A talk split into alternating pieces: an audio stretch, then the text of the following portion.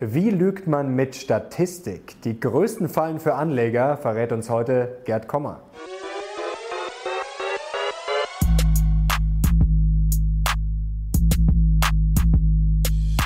Servus Leute und herzlich willkommen in einem brandneuen Video der Mission Money. Wir sind heute back mit einem Star- und Lieblingsgast, nämlich Gerd Kommer, ist mal wieder bei uns zu Gast. Herzlich willkommen.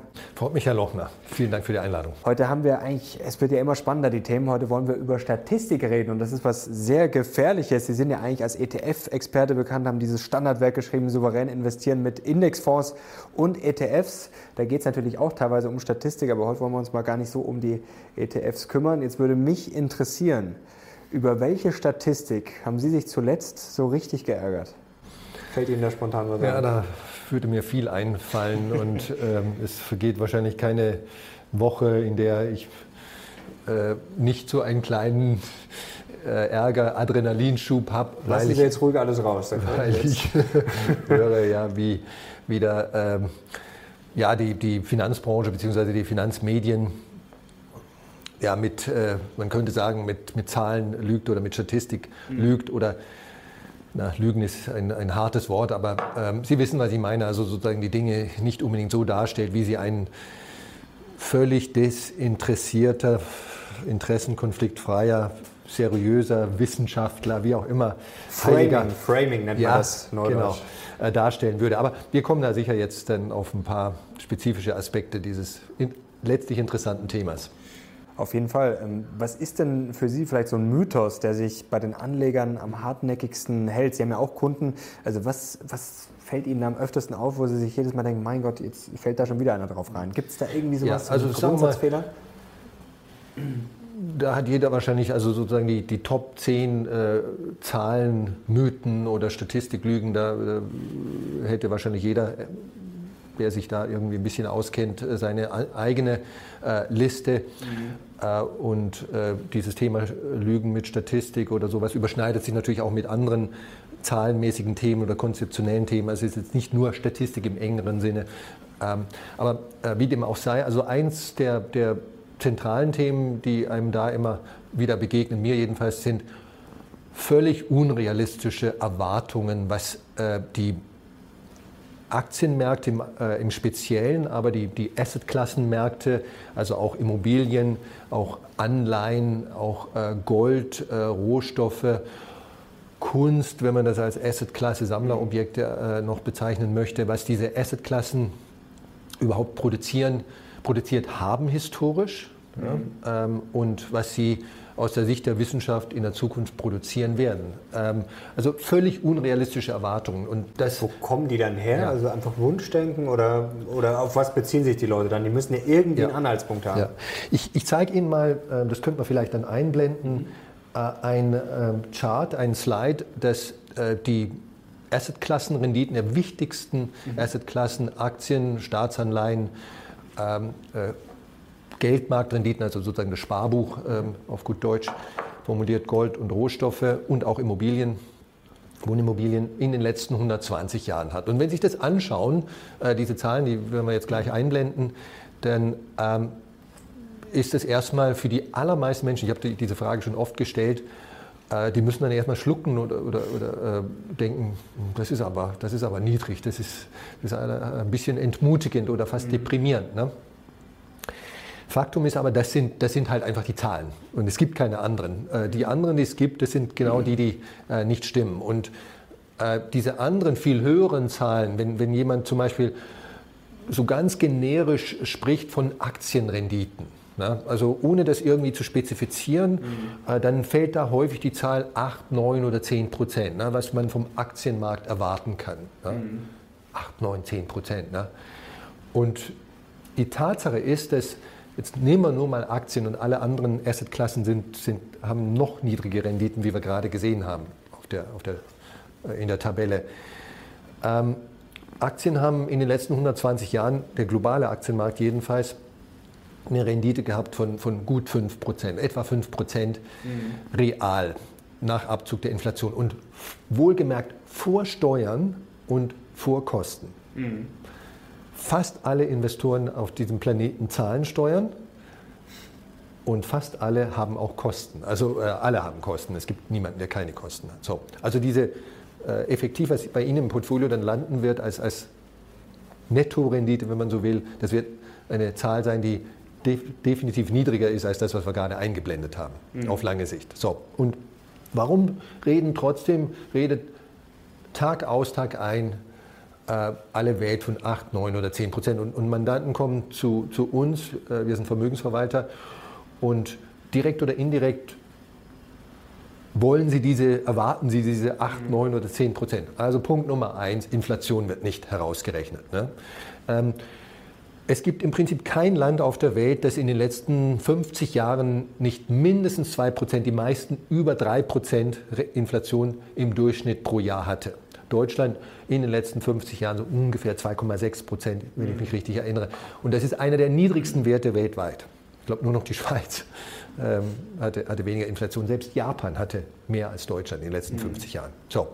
Also Inflation ist bekanntlich heiße Luft. Die, äh, die Inflationskomponente in einer Rendite bringt Ihnen definitionsgemäß nichts. Rein gar nichts. Ne? Weil Ihre Lebenshaltungskosten Klar. im gleichen Maße gestiegen sind. Also wenn, Sie, wenn Sie 2% verdienen und die Inflation ist 2%, haben Sie de facto null verdient. So. Mhm. Also erstmal müsste, äh, müsste diese Branche, das heißt Finanz, die Finanzbranche, aber auch die Finanzmedien müssten endlich mal hergehen und gewohnheitsmäßig, und das geht in den meisten Fällen, wenn man sich ein bisschen anstrengt, re, von realen Renditen sprechen. Ne? Äh, wir müssten diese, also sicherlich nicht in jedem Gespräch und, und wenn, ich, wenn, ich, mir anschaue, was die Commerzbank-Aktie in den letzten zwei Monaten hatte oder sowas, dann brauche ich nicht die Inflation rausrechnen. Aber, aber so alt, also tiefgründigeren Also Gesprächen. gerade bei langfristigen ja, Renditen. Genau.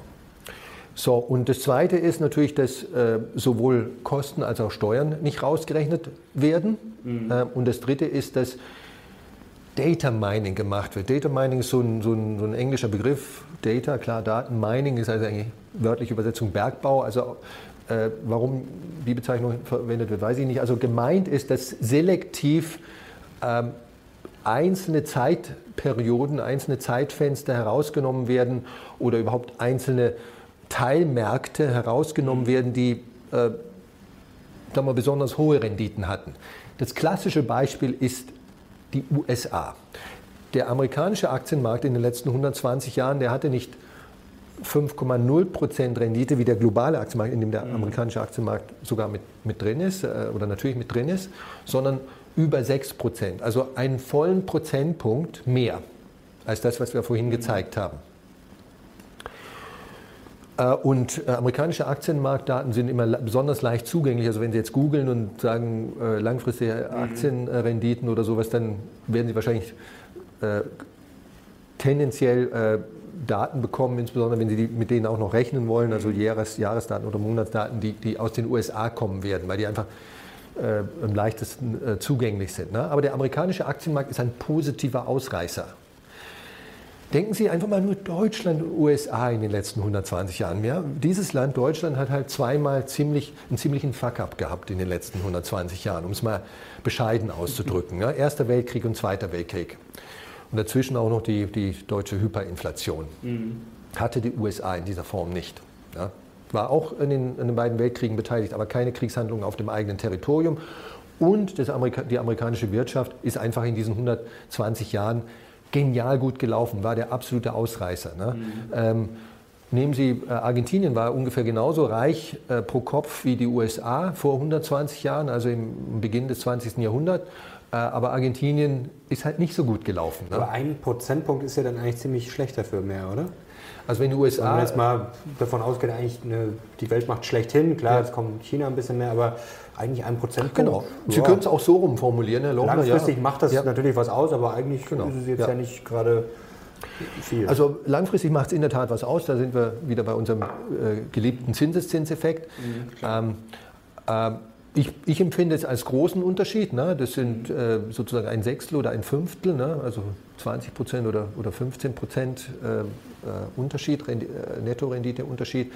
Ähm, aber andere, Sie könnten es natürlich auch andersrum sagen, ja, das ist ein so tolles Land wie die USA, sozusagen gar nicht, also wirtschaftlich zumindest in der Vergangenheit extrem erfolgreiches Land, ein, ein positiver Ausreißer. Vergleichen Sie es, wie gesagt, mit Deutschland und Argentinien, die auf jeweils unterschiedliche Weise negative Ausreißer waren. Mhm. Oder Russland und China waren, hatten auch Aktienmärkte. Also es gibt eben viele äh, negative Ausreißer und dann gibt es einige positive wie Australien, USA, Kanada. Mhm.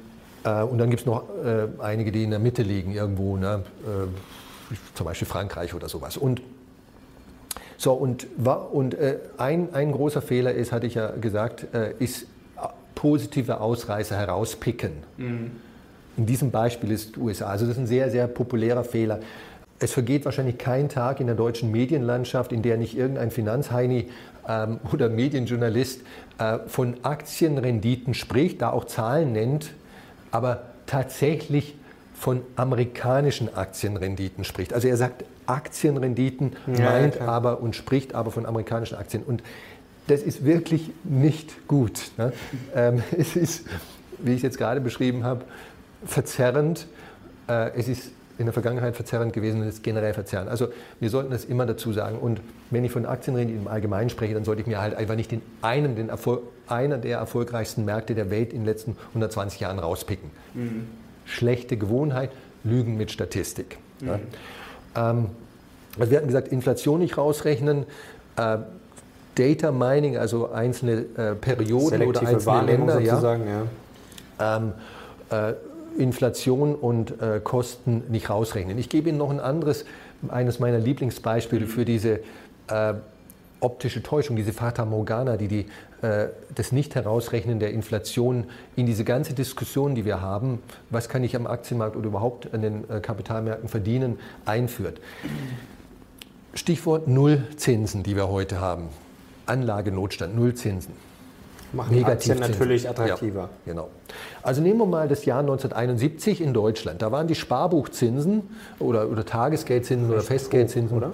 Ja, relativ hoch. Ne? Die 70er Jahre waren, waren da ein ganz anderes äh, äh Kaliber als heute.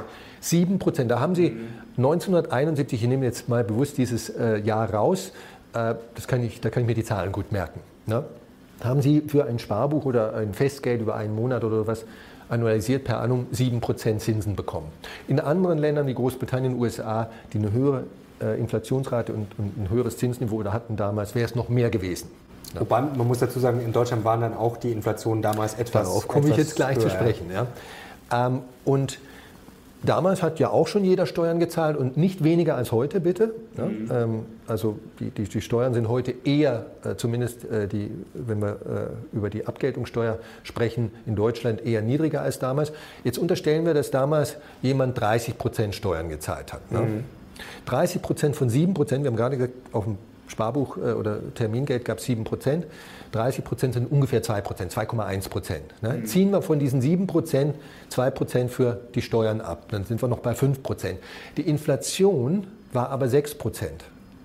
So, wenn ich also Steuern und Inflation von Kosten, damals haben Sparbücher auch noch Geld gekostet, Kontoführung war nicht umsonst, äh, äh, davon reden wir jetzt nicht. Jetzt bleiben wir nur bei den beiden dicken Posten, ne? mhm. Steuern und Inflation hatten wir also 7%, minus 2% Steuern, gibt 5%, Inflation 6%, ist minus 1% netto real. Ungefähr so wie heute. Ne?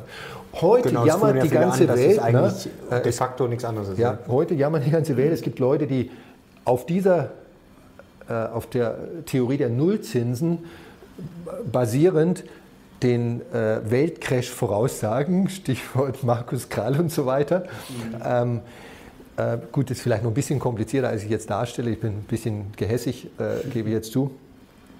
Aber äh, was ich damit sagen möchte, wenn wir mal anfangen würden, einigermaßen diszipliniert bei allen Assetklassen, ob es jetzt Immobilien sind, ob es Zinsen oder Aktien, die Inflation rauszurechnen, einigermaßen, wir würden zu ganz anderen Schlussfolgerungen kommen über das, was möglich ist, über das, was sinnvoll ist und so weiter. Ne?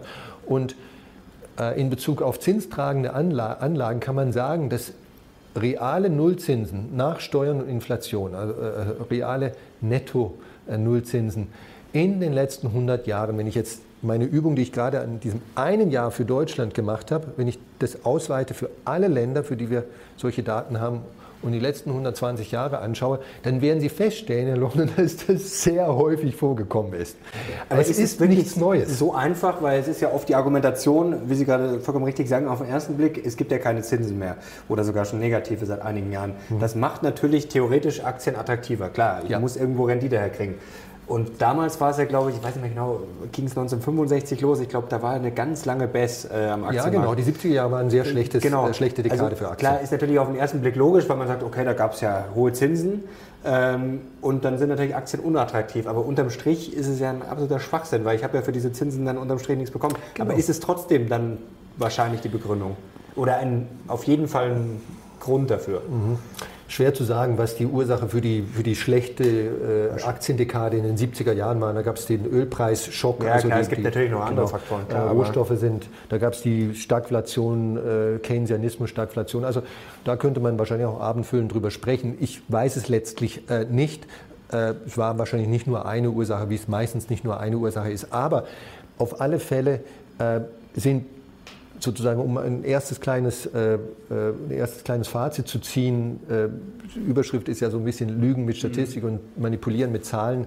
Äh, wenn wir mal diszipliniert anfangen würden, äh, die Inflation rauszurechnen und vielleicht auch ab und zu mal noch Steuern zu berücksichtigen, dann würden wir feststellen und, und, und, und nicht nur äh, die letzten zehn Jahre hernehmen, sondern in diesem Beispiel die letzten 50 Jahre oder, oder auch 100 Jahre, die übrigens genauso repräsentativ sind. Ne? Das ist noch ein anderes äh, Thema, können wir auch vielleicht noch vertiefen, äh, warum, warum die letzten zehn Jahre so unbedingt so wichtig, also so viel repräsentativer oder angeblich so wichtig, mhm. wichtiger sind als die zehn Jahre davor. Ne? Ähm, so, und wenn wir das täten, dann würden wir zu ganz anderen Schlussfolgerungen kommen. Und ein Beispiel habe ich gerade genannt. Also die äh, Nullzinslandschaft, über die sich die ganze Welt äh, ärgert und, und sorgt und die äh, ein riesiges politisches Thema ist. Ne? Da wird von der Enteignung durch die EZB mhm. gesprochen und so weiter. Ähm, ich, erscheint in einem ganz anderen Licht, wenn Sie sich mal wirklich vorbehaltlos alle Daten anschauen, die es mhm. gibt und diese, diese heiße Luft, die die Inflation ist, rausrechnen und, und, und, und das, das, also wäre mein Appell an, an, an die Zuhörer, dass, dass, sie das, das geht nicht immer so einfach, aber dass sie das versuchen oder einfordern von irgendwelchen Leuten, die ihnen, die ihnen von Renditen was vorschwärmen. Das ist ja oft so, dass, äh, auf das bin ich jetzt auch schon öfter gestoßen. Ray Dalio hat das in seinem Buch beschrieben, wie er damals bei der Finanzkrise so ein bisschen skeptisch geworden ist. Auch der äh, Big Short Mann, Michael Burry heißt er, glaube ich, ähm, hat das äh, damals schon erklärt, äh, als er sich die ganzen Anleihen angeschaut hat in den USA mit der, mit der äh, auch Immobilien, dass er sich halt einfach das mal angeschaut hat, wie Sie es jetzt auch sagen. Also eigentlich müsste man sich ja die Zahlen nur mal genauer anschauen, oder? Richtig, also und vor allem alle Zahlen ja, halt und vor genau. allem über einen längeren ja, Zeitraum. Absolut, also wenn Sie, wenn Sie unvoreingenommen äh, über lange Zeiträume sich Zahlen anschauen, dann kommt nämlich ein ganz anderes Bild heraus als dieses tagesaktuelle Market Noise, dieses äh, Geschrei, das äh, wir alle gemeinsam miteinander jeden Tag äh, verursachen. Also äh, jetzt ist nicht wichtiger als früher. Ne? Es gibt im, im, im, Alten Testament diese berühmte Zeile, es gibt nichts Neues unter der Sonne. Ne? Ist so, so, ein, so ein Satz, der ja auch in die Alltagssprache Eingang gefunden hat. Und im Grunde genommen stimmt das. Wenn wir mal so einen Schritt zurücktreten, dann werden wir feststellen, also wenn wir, wenn wir eine Zeitung lesen würden aus den äh, 80er Jahren oder 90er Jahren oder Nuller Jahren, da wäre das Datum äh, ausgeschwärzt oder, oder manipuliert ne? und, äh, und vielleicht auch die Bilder draußen, sondern nur die Artikel und dann äh, irgendwelche wir, vielleicht äh, generischen Namen ne? statt äh, Merkel steht da dann halt Schröder oder sowas. Ne? Wir, würden, wir würden den Unterschied nicht merken. Mhm. Ne? Also weil letzten Endes äh, wir haben eigentlich tagtäglich more of the same. Und äh, die, es gibt manchmal die, die, die Frage, ja, ich glaube einfach nicht, dass die 70er Jahre, die Renditen in den 70er Jahren für heute relevant sind. Ne? Die Frage muss man umdrehen. Warum glauben Sie, dass sie nicht relevant sind? Ja, ne?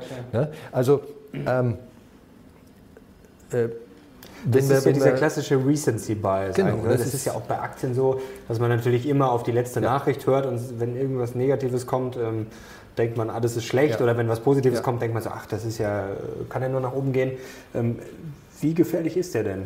Der ist sehr, sehr gefährlich, Herr Lochner. Also ähm, wir, wir alle in unserem, in unserem normalen Leben, ne, zum Beispiel Beziehungen, ne, äh, äh haben halt äh, einen Recency Bias. Das, so, so, sind wir genetisch programmiert, so funktionieren wir. Wir schauen äh, auf die Daten, äh, also ob es jetzt Zahlen sind oder andere Arten von Daten, ähm, Wahrnehmungen und so weiter, die kurz zurückliegen und geben diesen Daten eine unbegründet, häufig unbegründet hohe Bedeutung. Und alle anderen Daten gewichten wir sozusagen, also die, die älteren Daten gewichten wir ganz gering oder, oder mit null. Ne? Mhm. Und wenn Sie das tun als Investor, machen Sie einen Riesenfehler.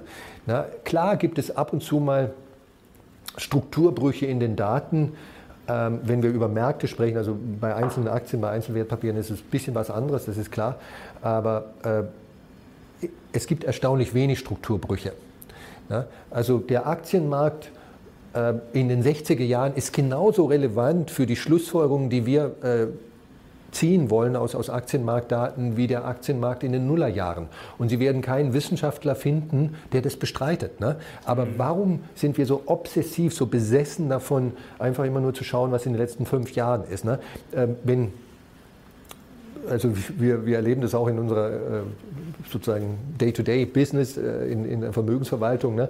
Da äh, äh, gucken halt Leute ne, auf die Factsheets von zum Beispiel ETFs und ähm, das Gespräch, äh, wenn es sich überhaupt um historische Rendite handelt, das kann ich Ihnen garantieren, das müssen wir jetzt glauben, äh, ist also magisch die letzten drei Jahre. Ne? Ja, ähm, und äh, wenn ich dann sage, ja, okay, äh, schauen wir uns doch mal die letzten zehn Jahre an, dann kommt immer so ein bisschen ähm, Augenbrauen heben, äh, ja, aber die letzten drei Jahre, warum reden wir jetzt nicht über die letzten drei Jahre? Ne? Ich möchte das Gespräch auf die letzten zehn Jahre. Ne? Also die letzten drei Jahre waren bei, an, bei bestimmten Assetklassen, nehmen wir mal jetzt Aktien, vermutlich besonders gut. Ne? Das Jahr 2018 war jetzt nicht so toll, ja, aber, gut, aber, 17 und 16 und auch jetzt äh, die erste Hälfte äh, 19 waren gut oder sogar überdurchschnittlich gut eigentlich. Äh, und bei, bei zinstragenden waren halt die letzten drei Jahre besonders bescheiden. Ne? Mhm. Und äh, mich interessieren eher die langfristigen Daten. Wenn ich, wenn ich aus Daten eine Schlussfolgerung ziehen möchte, dann langfristige Daten. Gebe zu, bei Einzelwerten funktioniert diese, äh, diese Regel nicht so gut. Ne? Ähm, mhm. Äh, für, für, eine Commerzbank ist sicherlich die Rendite in den letzten 30 Jahren nicht so repräsentativ, repräsentativ ja, gut, klar, oder aussagefähig wie in den letzten, keine Ahnung was, zwei Jahren. Was halten Sie eigentlich äh, vom Thema Risiko? Mhm. Es gibt ja die Vola, die da sehr gerne angeführt wird. Ähm, jetzt ist ja das Problem, wenn ich eine niedrige Vola habe, sagt das ja grundsätzlich erstmal nichts aus. Denn die mhm. Aktie kann jetzt auch einfach sehr, sehr stabil und langsam fallen. Ja. Dann kann eine andere Aktie, die kann so gehen. Genau, ja. Unterm Strich habe ich dann die wenig mhm. Risiko, aber eine beschissene Performance. Und beim anderen kann ich eine gute Performance haben und dafür aber ein höheres Risiko. Jetzt sind ja sehr viele Profis auch immer an diesen Benchmarks orientiert, beziehungsweise die dürfen dann nicht riskanter sein oder mehr Schwankungen haben als die Benchmark. Ähm, wie gefährlich ist das denn für Anleger? Weil die lesen dann natürlich ja wenig Risiko ähm, und besser als die Benchmark, äh, mhm. aber unterm Strich ist das dann vielleicht trotzdem auf gut Deutsch äh, ja, ein richtiges, mhm. äh, eine richtige Scheiß-Performance. Also Volatilität ist, ist auch, könnte man auch ein abendfüllendes Thema draus machen. Also ähm, Schwankungsintensität von, von mhm. Renditen, darüber sprechen wir ja. Ähm, ist äh, etwas, über das alle Welt spricht, aber äh, das auch äh, ein Thema oder eine Kennzahl, die auch sehr häufig missverstanden wird oder, oder äh, zu Missverständnissen Anlass gibt. Sie haben äh, so bestimmte Konstellationen beschrieben, in denen das möglich ist. Also für mich ist, äh, ich rede immer lieber über Märkte als über Einzelwerte, ist es so, dass, also erstes Finding, Volatilität oder Risiko, wenn man, wenn man Volatilität als eine wichtige Risikokennzahl hernimmt, hat eigentlich nicht äh, zugenommen in den letzten äh, 50 Jahren, im, in den letzten Jahren speziell sogar abgenommen. Ne? Ja, es war teilweise mal ja. schon komplett weg zwischendurch. Genau. Da gab es ja dann die ganzen ja. tollen Produkte, die darauf gewettet haben, dass die ja. äh, wohler bleiben.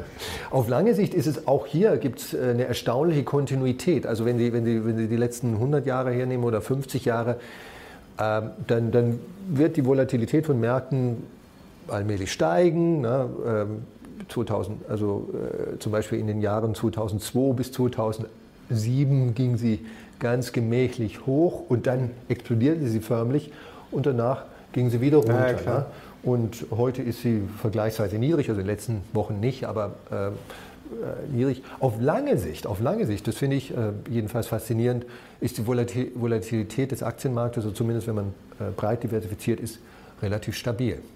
Ähm, und ja, äh, Sie, haben, Sie haben recht, dass äh, sozusagen Volatilität muss immer im Kontext gesehen werden. Ne? Also äh, eine, eine, tolle Aktie kann eine sehr volatile Aktie sein und eine schlechte Aktie kann eine wenig volatile Aktie sein. Ne? Also das ist beides möglich. Ähm, äh, es gibt dann auch die vielen, vielen Kritiker der Volatilität, die, die sagen, ach, auch teilweise mit diesem Beispiel, wie jetzt gerade zitiert, Volatilität, was interessiert mich das? Äh, mir kommt es nur auf meinen Vermögensendwert an. Ne? Mhm. Und wenn überhaupt, dann wollen wir über Downside Volatility sprechen. Also Sie könnten bei der Volatilität, die eigentlich äh, so, also Schwankungen um den Durchschnitt herum sind, ne? das ist mhm. die Volatilität. Ähm, Sie könnten ja sagen, ich berücksichtige einfach nur die Schwankungen nach unten. Das sind ja diejenigen, die mich stören. Ne? Wenn, ja, äh, wenn ich in Apple investiert habe und die poppt 15 Prozent an einem Tag nach hoch nach oben, das erhöht die Volatilität. Wer ist darüber unglücklich? Ja, ja. Ähm, aber ich sage Ihnen, äh, das haben auch schon Leute gemacht, äh, das bringt nicht viel. Äh, äh also die, die Schlussfolgerung, die Sie aus der Downside-Volatilität, also der Volatilität nur nach unten ziehen, die werden genau die gleichen sein wie die, äh, wie die normale Volatilität. Sie machen sich nur das Leben schwerer. Also in dem Fall bringt es nichts, sich äh, sozusagen genauer hinzuschauen. Ne? Und letzten Endes, also äh, wir, sollten, wir sollten Volatilität managen, indem wir breit diversifizieren. Das kann ich nur wirklich jedem empfehlen. Ne? Äh, Diversifikation ist auch so eine Art äh, Bescheidenheit. Ne? Ich überschätze mich nicht. Äh, ich lege nicht alle Eier in einen Korb, weil ich glaube, ich könnte die, den, den besten Korb, ne? der, der nicht mal runterfällt, den, den äh, aussuchen sondern ich bin ein bisschen demütig ne? Ähm, und ich setze eher auf Märkte als auf Einzelwerte. Gibt es überhaupt Risikokennzahlen, die dann Sinn machen? Also es wird ja Beta angeführt, Value at Risk, Sharp Ratio. Ist da irgendwas dabei, mit dem man nicht lügen kann oder ist das im Endeffekt aus Ihrer Sicht alles, äh, also eine der, alles dasselbe?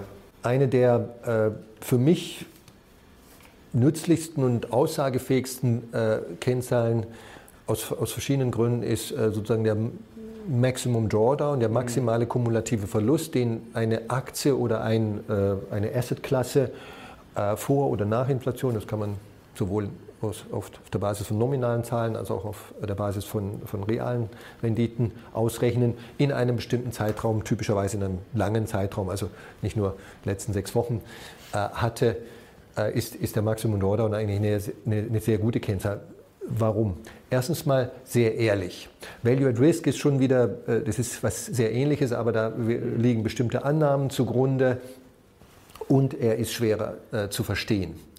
Beim Maximum Drawdown liegen keine Annahmen zugrunde jeder, ja. und äh, es ist äh, leicht zu verstehen. Das ist einfach der schlimmste, also vom, in dem Betrachtungszeitraum, wenn ich zum ungünstigst möglichen Zeitpunkt eingestiegen wäre und zum ungünstigst möglichen Zeitpunkt ausgestiegen, also ich wäre wirklich der größte aller Pechvögel gewesen, ähm, hätte am schlimmsten ins Klo gegriffen, sozusagen, das wäre mein Verlust gewesen. Also man kann das auch sehr schön eigentlich einzeichnen, ja. einfach vom höchsten Punkt ja. mal runter und dann genau. ist eigentlich. Also es lässt sich, äh, diese Kennzahl ist sehr intuitiv verständlich. Sie ist tendenziell negativer, also brutaler, mhm. zum Beispiel als ein Value at Risk, ne? oder nicht tendenziell, sondern sie ist negativer und brutaler. Äh, sie ist leicht zu verstehen, relativ leicht auch zu berechnen. Ne? Ähm, und deswegen finde ich diese Kennzahl besonders attraktiv. Also sie, sie ist ehrlich, ne?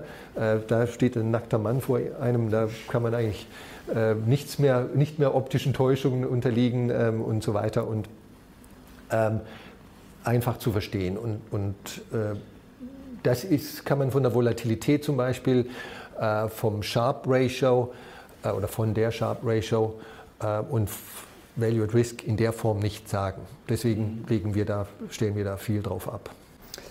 Sie schreiben ähm, in einem Ihrer Bücher, die Renditen von Anlegern in Aktienfonds sind niedriger als die veröffentlichten Fondsrenditen. Mhm. Was meinen Sie denn jetzt genau damit? Das ist auch ein tolles Beispiel für sozusagen Zahlentrickserei. Ne? Mhm. Lügen mit Statistik. Ähm, wenn Sie, nehmen wir mal den größten deutschen äh, Aktienfonds und einen der bekanntesten, zwei Fonds. Der größte deutsche ist der mit Domizil in Deutschland äh, größte ist der DWS Top Dividende, mhm. Deutsche Bank DWS. Und einer der bekanntesten ist der Flossbach von Storch äh, oder Storch, Stork, ich weiß gar nicht. Flossbach von Storch, ja. Ja, Storch. Wieder, wieder, wieder Storch. Vogel, Storch, ja. Genau. äh, multiple Opportunities. Mhm. Da kommen wir dann noch, lassen Sie mich das nicht vergessen, das Stichwort Flossbach von Storch, auf eine andere Art von kurioser Statistik. ähm, äh, wenn Sie äh, das Factsheet von einem dieser Fonds heraussuchen, dann steht da halt äh, für die paar letzten Kalenderjahre jeweils eine Rendite drin und für die letzten fünf Jahre und die letzten zehn Jahre und so weiter. Ne? Ich mhm. glaube, das ist üblich, branchenüblich und zum Teil auch äh, vom, vom, Gesetzgeber vorgeschrieben. Ne? Sind das die Renditen, die die Anleger in diesen Fonds hatten? Fragezeichen. Antwort, nein. Die Renditen, die im Factsheet stehen, sind sozusagen normierte oder, oder äh, hypothetische oder standardisierte Renditen, egal wie man das äh, formulieren würde. Das, für, das, für den Zeitraum, ob das jetzt das Kalenderjahr 2018 war oder die letzten zehn Jahre, also von dem Publikationsdatum des Factsheets zurückgerechnet, die letzten zehn Jahre oder sowas, also es gibt immer einen bestimmten Zeitraum.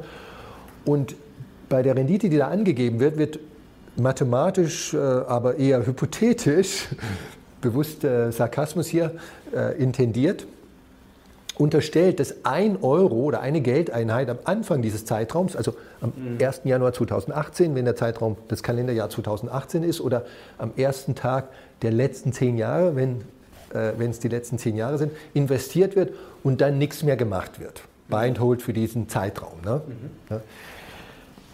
So, so weit, so gut und schön. Ne? Ist irgendwo intuitiv und klar. Ne? Aber Anleger in der Realität investieren ja gar nicht so.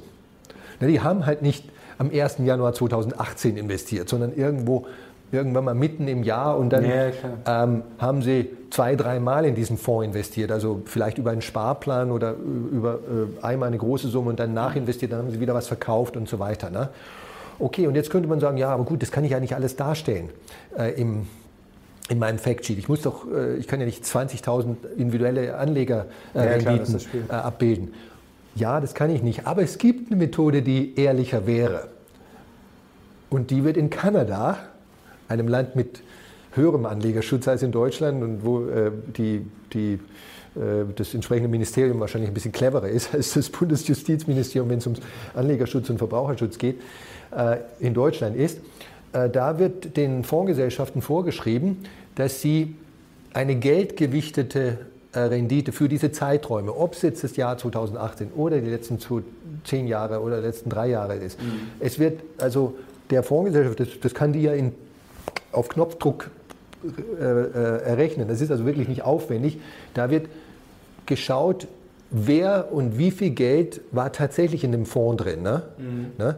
Also also Fondsvolumen einfach. Genau, da wird also sozusagen, werden die Cashflows der Anleger, kollektiv aller Anleger, Mario Lochner, Gerd Kommer, wir waren beide im DWS Top Dividende, mhm. ich vom, vom, vom 1. Februar, aber nicht vom 1. Januar und Sie sind dann halt erst am 1. Juli dazu gekommen ne? und äh, weil Sie halt so ein unverbesserlicher Zocker sind, haben Sie dann drei Wochen später äh, Gewissensbisse gehabt und schon wieder alles verkauft, äh, voll raus aus dem Fonds. Ne? Sie waren gerade mal einen Monat drin, aber ich war elf Monate drin. Ne?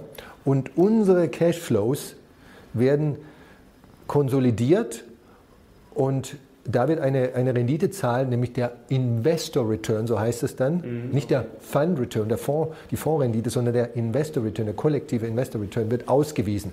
Also die Renditen, die die An Anleger in diesem Fonds tatsächlich hatten als Gruppe, mhm. nicht irgendwelche hypothetischen Renditen. Und gerade bei diesen Modefonds, die, die, die stark äh, beworben werden, auch weil sie in den letzten drei Jahren so tolle äh, Renditen hatten. Carmen Jack und weiß der Kuckuck, weiß also auch schon wieder obsolet, bei dem ist es nicht mehr so, aber der war mal Modefonds, mhm. die dann ähm, unheimlich äh, viel Geld anziehen, also weil, weil viel Werbung äh, gemacht wird für die Fonds. Da sind die beiden Renditen, also die sogenannte Fondsrendite, die einfach nur eine hypothetische Rendite ist, eine mathematische Fiktion ist, und die äh, Investor, der Investor Return, die, die Investorenrendite, die ist meilenweit auseinander. Ne? Mhm. Und wie, groß sind da die Unterschiede? Haben Sie da so ungefähr? Also äh, bezahlen? Ich könnte es jetzt nicht sagen bei einem einzelnen Fonds, aber wenn Sie, wenn Sie sozusagen amerikanische, da gibt es also viele Studien für britischen Aktienmarkt, mhm. amerikanischen Aktienmarkt, deutschen Aktienmarkt, äh, wenn Sie alle aktiv gemanagten Fonds über einen bestimmten Zeitraum hernehmen, äh, dann ist diese Fonds, äh, Fund, äh, Entschuldigung, der Fund Return, ja, der, also die Investoren, ja, der Investor Return oft anderthalb Prozentpunkte für alle Fonds insgesamt, müssen Sie sich mal vorstellen, äh, niedriger als die ausgewiesene Fondsrendite. Mhm. Ne? Weil eben äh, letztlich dumb money, also dummes Geld, äh, das ist jetzt ein bisschen despektierlich gesagt, also Investoren zu spät reingehen. Ne? Ja, klar sagt man das so, das ja. ist ja der Terminus. Und die, die Fondsgesellschaft äh, fördert dieses äh, Verhalten noch, indem sie nur mit ihren guten Fonds Werbung machen, aber nicht mit den schlechten und, und, und, und so weiter.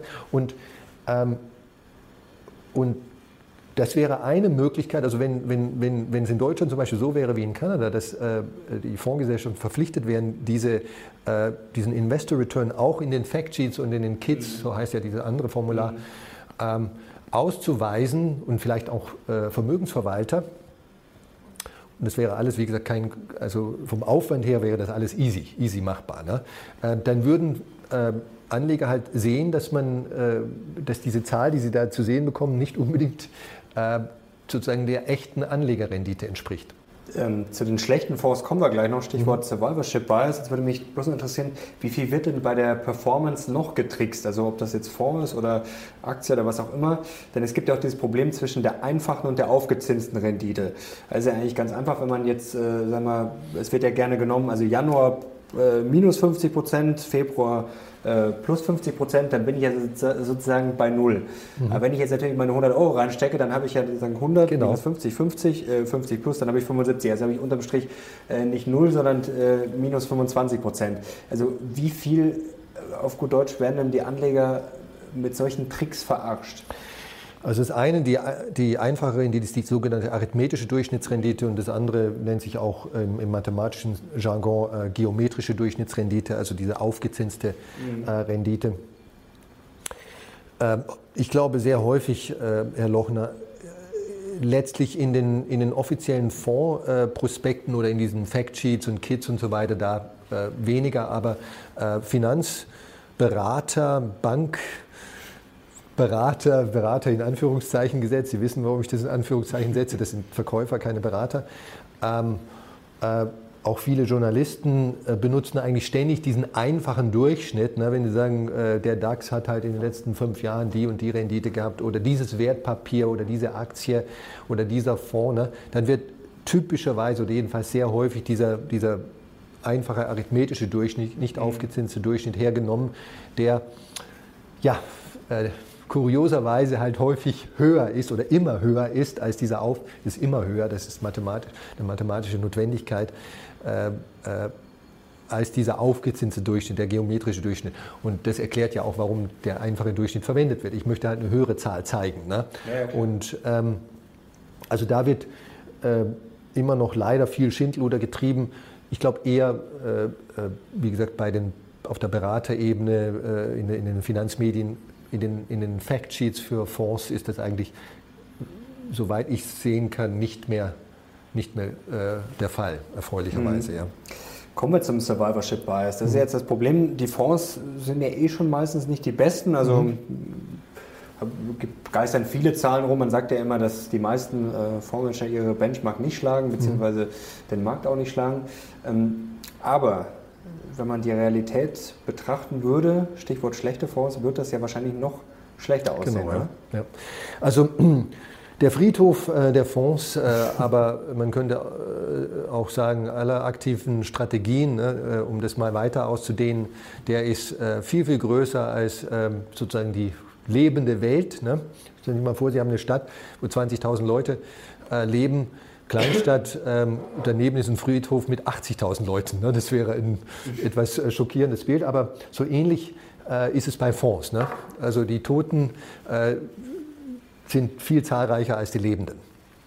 Weil Fonds, und das sind nicht nur normale Investmentfonds, zu denen auch ETFs gehören, also Publikumsfonds hat man früher gesagt, sondern auch Hedgefonds, Private Equity Fonds, sogenannte geschlossene Fonds, ähm, also alles, was ein kollektives Investmentvehikel ist, Ähm, die werden halt häufig aus Mangel an Erfolg ne, geschlossen. Ne. Ich probiere was Neues als Fondsgesellschaft. Äh, wer weiß, vielleicht funktioniert es. Ich renne der letzten Mode nach.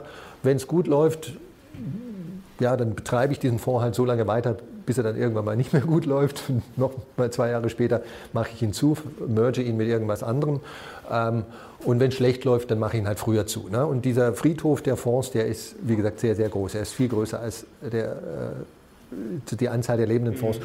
Und wenn ich jetzt mir einfach nur anschaue, nehmen wir mal eine Fondsgesellschaft, nennen wir sie jetzt mal F von S. Ne?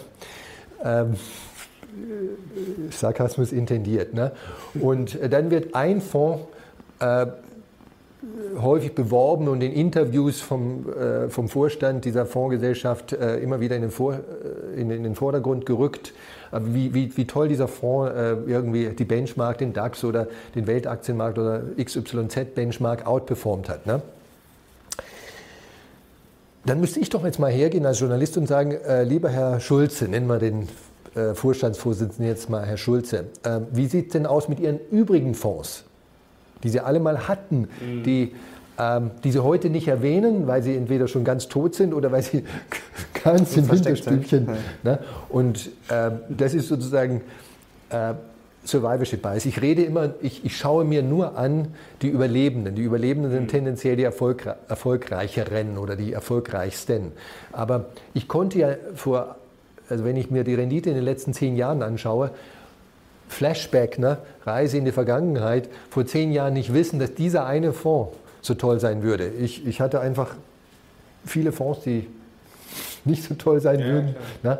Und Survivorship Bias ist so eine Geschichte, die im Übrigen auch bei Immobilien und, und allen möglichen Datensammlungen eine, eine, Rolle spielt, heißt, ich schaue mir auch die Daten an, die nicht mehr in meiner aktuellen Le Datenstichprobe, die nur aus lebenden mhm. äh, äh, Fonds oder Portfolios besteht.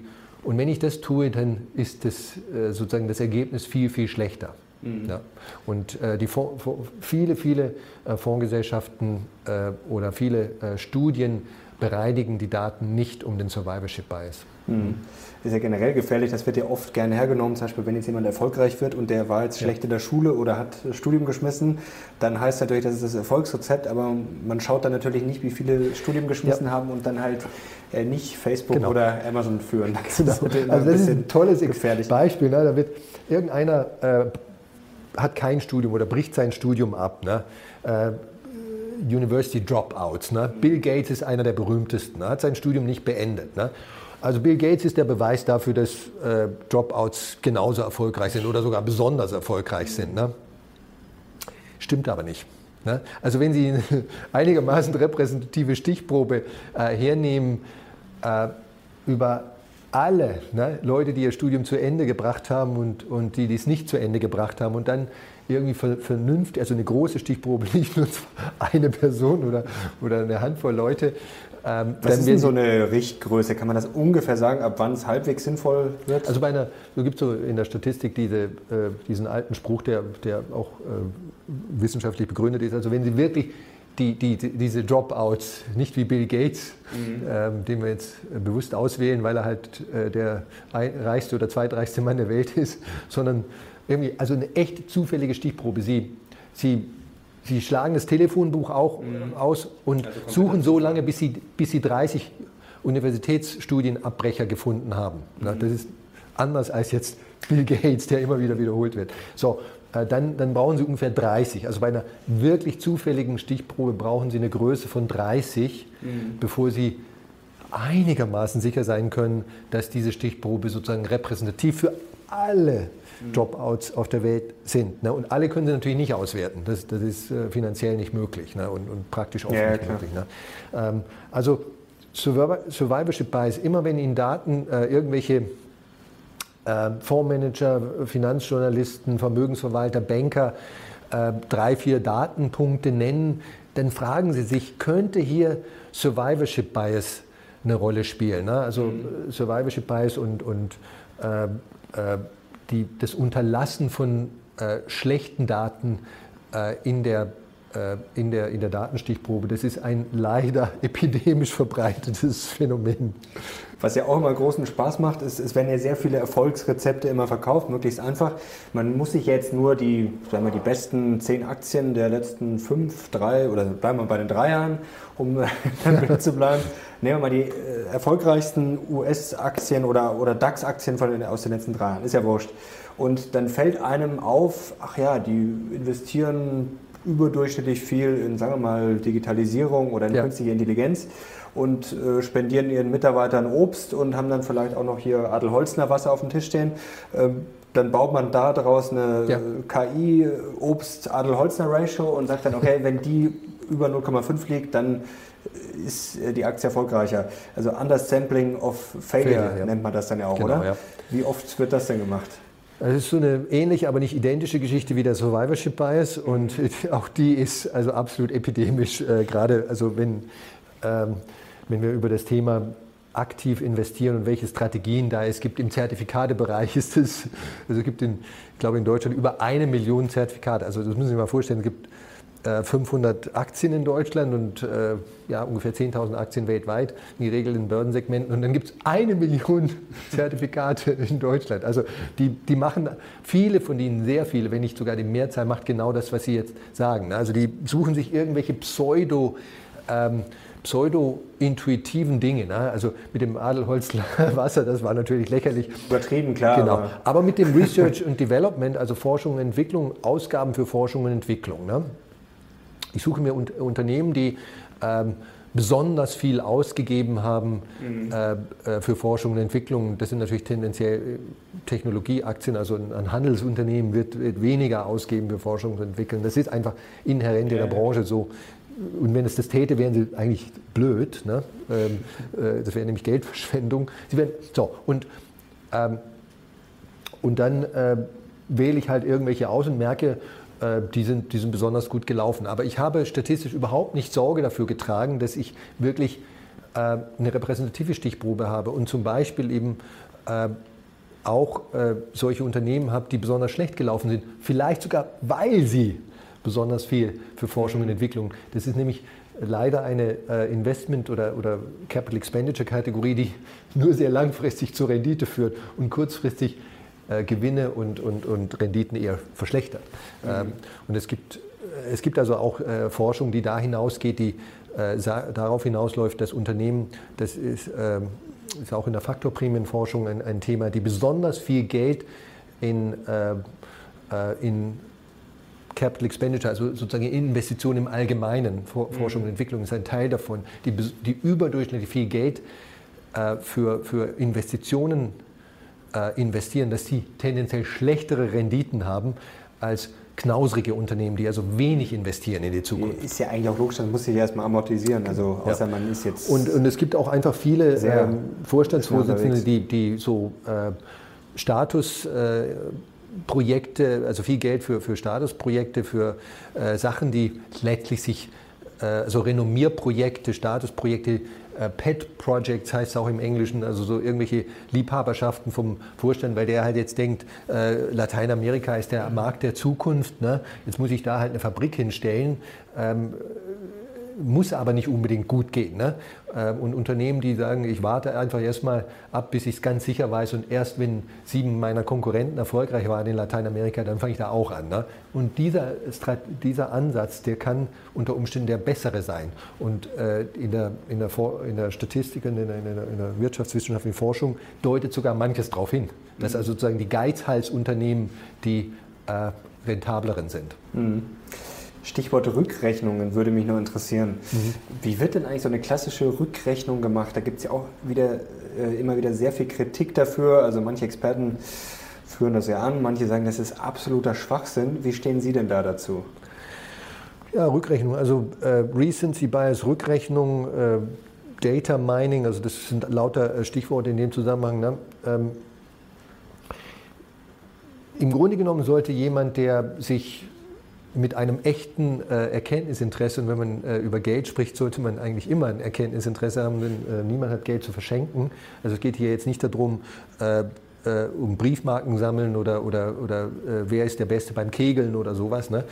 Ähm, sondern sondern es geht um, um unser sauer Verdientes, ne? um Altersvorsorge unserer Familie und so weiter.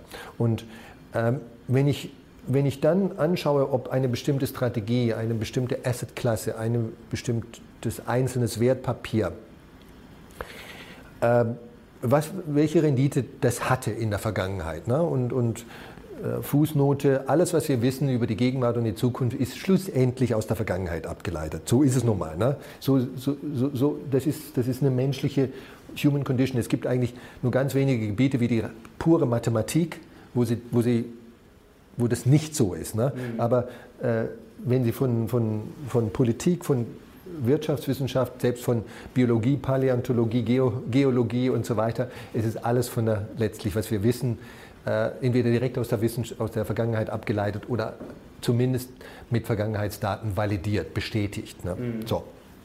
Und äh, wenn ich mir die Vergangenheit anschaue, dann sollte mein Impuls sein, mein, meine Intuition, ich schaue mir erstmal die maximale äh, Vergangenheitsperiode, für die ich Daten habe, an. Also nehmen wir jetzt mal den, den Weltaktienmarkt. Da haben wir halt 120 Jahre Daten. Ne? Dank äh, dreier äh, britischer äh, Wirtschaftsprofessoren, die da vor 20 Jahren angefangen haben, das mühselig alles zusammenzustöpseln, diese Daten, und, und wirklich vergleichbar zu machen. So, und ähm, wenn, ich, wenn ich von Aktienrenditen spreche, Aktienrenditen, ich sage jetzt bewusst nicht die Rendite der deutschen Finanzbranche in den letzten fünf Jahren oder sowas, sondern ich rede von Aktien, dann, so, dann ist das halt die Benchmark. Die letzten 120 Jahre in allen Ländern, nicht in den USA. Ja? Mhm. Und mein Impuls sollte immer sein, selbst wenn ich einen Fonds hernehme, ne? Äh, ob der jetzt ähm, Max Otte Fonds heißt oder äh, DWS Top Dividende, ich schaue mir den Fonds für die gesamte Zeit an, in der er existiert hat. Das ist das erste, sozusagen die erste Zahl. Natürlich nicht ausschließlich. Mhm. Kein Mensch wäre so blöd zu sagen, ich interessiere mich nur für die letzten, äh, also angenommen, der Fonds existiert seit zwölf Jahren, nur für diese zwölf Jahre. Ich gucke mir auch natürlich an, was in den letzten drei Jahren war und in den letzten fünf Jahren. Aber ohne die Gesamtrendite für die gesamte Zeit, mhm. äh, würde ich sagen, wird nie ein vernünftiges, verlässliches Bild drauf. Ja? Und viele, viele Anleger haben halt diesen, diesen Recency- und Rückrechnungsbias. Ne? Das hat auch mit Availability Bias, ne? das ist eine andere, äh, andere psychologische äh, äh, Tendenz. Wir, wir sind halt einfach faule und bequeme Menschen.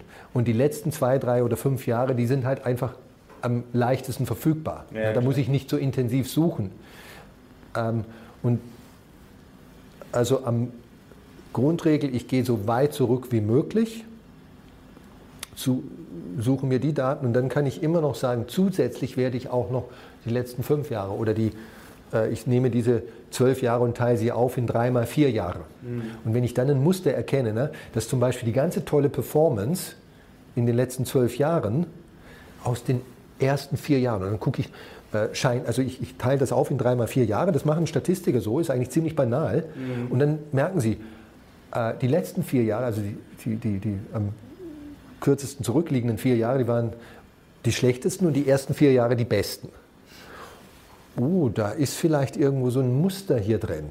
Ne? Mhm. Das macht mich hellhörig. Dann gucke ich die letzten vier Jahre nochmal genauer an und merke, oh, es sind eigentlich nur die ersten zwei Jahre. Also die, die, die erste Hälfte von diesen letzten vier, von den ersten äh, vier Jahren. Und ups, dann erscheint die Performance dieses Fonds, der über die letzten zwölf Jahre die die Benchmark knapp geschlagen hat, in einem ganz anderen Licht. Der hat also diese, diese knappe Outperformance in den letzten zwölf Jahren, die kommt eigentlich nur aus einem guten Start. Und die anderen zehn Jahre hat er eigentlich die Benchmark fast immer unterperformt. Sagt uns das was? Klingt nicht so gut. Ja. Und wie konnten wir auf, auf diese Erkenntnis kommen? Nur weil wir gesagt haben, Grundregel Nummer eins in der Statistik, ich schaue mir alle Daten an, mhm. nicht nur die, die am leichtesten verfügbar sind oder die, die am kürzesten zurückliegen. Hm. Ja. Also ich wäre jetzt äh, zufrieden durch mit meinen Fragen. Lügen mit Statistik. Haben Sie noch irgendeine Anekdote oder noch eine Kennzahl, die Sie unseren Zuschauern noch ans Herz legen okay. würden? Gerne? Mein letzter äh, äh, Lügen mit Statistik äh, äh, Fall oder Beispielfall ist äh, Crash-Prognosen. Mhm. Ja, das ist natürlich auch schön. Ja. Ähm, also es gibt so gut wie keinen äh, Untergangspropheten, der äh, seine Untergangsprophezeiungen und seine Crash-Prognosen nur einmal abgeliefert hat. Also die meisten ähm, sind sozusagen so Dauerpessimisten, Perma-Bears im Englischen, ne? also per, permanente Bären. Ne? Und äh, dann haben sie natürlich irgendwann mal äh, recht, äh, weil wenn ich immer das, also wenn, es gibt ja diesen Spruch im amerikanischen, im englischen, even a broken clock is right twice a day. Eine ja, kaputte Uhr hat stimmt zweimal am Tag. So, und äh, wenn ich das gleiche Sprüchlein immer wiederhole, in den, in den Medien werden dann aber immer nur die richtigen Prognosen äh, selektiv ähm, verwendet. Ich gebe Ihnen mal ein Beispiel. Es tut mir jetzt leid, dass ähm, ich ähm, äh, den Herrn Leuschel hier äh, herauspicke. Er ist nur einer von vielen. Roland Leuschel, ein Ver äh, Vermögensverwalter, ein, ein berühmter Crash-Prognostiker, der immer wieder in den Medien ähm, hervorgekramt wird, wenn, wenn, wenn ein Journalist sozusagen eine Story braucht. Ne? Äh, jetzt gerade haben wir ja auch wieder das Thema mhm. Crash-Prognosen. Ne? Und ähm, hier in dem Artikel, den ich jetzt vor mir habe, ich muss die Brille aufsetzen, Entschuldigung. Also Herr, Herr Leuschel hat zu, 1987, da gab es ja diesen ähm, Oktober-Crash, äh, in einem Monat 25 Prozent Aktienmarkteinbruch, mhm. sowas, äh, Rekord äh, für einen Monat war das, glaube ich, und auch Rekord für einen Tag. Ähm, äh, den, den 87er Aktiencrash äh, richtig vorhergesagt, behauptet dieser Artikel. Ne? Ob das genauso war, naja. Äh, und auch den 2007er, also die große Finanzkrise, hat er richtig vorhergesagt. Dieser Artikel, den ich hier vor mir lage, ähm, vor mir habe, ist vom Januar 2014, also auch schon wieder fünf Jahre her, gut fünf Jahre her. Da sagt Herr Leuschel, es gibt genügend Alarmsignale für einen Absturz jetzt. Januar 2014. Gut, ja. äh, Alarmsignale ähm, gibt es natürlich immer. Das genau. Ja, ja, also, klar. und der Artikel geht dann auch in, äh, natürlich ins Detail, weil, also was im Januar 2014 besonders schlimm war mhm. äh, und äh, damals im Januar 2014 Anlass gab, Herrn Leuschel äh, zu sagen, ich gehe jetzt nicht in den Aktienmarkt. Also ich, mhm. ich, ich, ich äh, glaube, es könnte ein, ein, ein Crash kommen. Das sind so die typischen Crash-Prognosen. Jetzt wissen wir alle, dass 2014, 15, 16, 17 und auch die letzten äh, neun Monate von 2019, mit Ausnahme 2018, Kalenderjahr 2018, waren gute Aktienjahre. Mhm. Ja, also ähm, seitdem hat, äh, also wer, wer, wer, wer diese Crash-Prognose Anfang 2014 ernst genommen hat und dann rausging, hat im Vergleich zu dem, der nichts gemacht und einfach drin blieb, drastisch, drastisch viel schlechter verdient. Ne? Mhm. Und warum werden solche Leute, die, ähm, die also sozusagen wie die kaputte Uhr einfach immer das gleiche Sprüchlein aufsagen, äh, äh, aber viel häufiger Unrecht hatten, als sie Recht hatten, warum wird denen die Chance gegeben, äh, immer nur ihre seltenen Ich hatte mal Recht Fälle in den Vordergrund zu stellen? Also das ist auch äh, Lügen mit, äh, mit Zahlen sozusagen, ne? nicht vielleicht mhm. Lügen mit Statistik. Ähm, und äh, das haben wir jetzt gerade auch wieder, dieses Thema mit vielen, vielen unserer Crash-Propheten, die in den Medien unheimlich viel Prominenz haben. Aber wenn man mal alle Prognosen, die sie jemals, vor allem die pessimistischen, äh, gemacht haben, äh, auswerten würde, dann würde man feststellen, oh, es ist nicht sehr weit her mit äh, der Rendite aus diesem, aus diesem Ansatz. Das ist doch ein sehr schönes Schlusswort. Leute, schreibt doch mal in die Kommentare, was bei euch so Alarmzeichen sind, wann mit Statistik gelogen wird, was so Kennzahlen sind, wo ihr sagt, um Gottes Willen, das ist ja Schwachsinn und was vielleicht aber auch so Kennzahlen sind, wo ihr sagt, da lasse ich nichts drauf kommen, da schaue ich wirklich drauf und da schwöre ich Stein und Bein drauf. Herr Kommer, herzlichen Dank, war wie immer sehr spannend. Danke euch fürs Zuschauen, liken, teilen, abonnieren und fleißig kommentieren. Und jetzt sind wir raus. Ciao, bis zum nächsten Mal.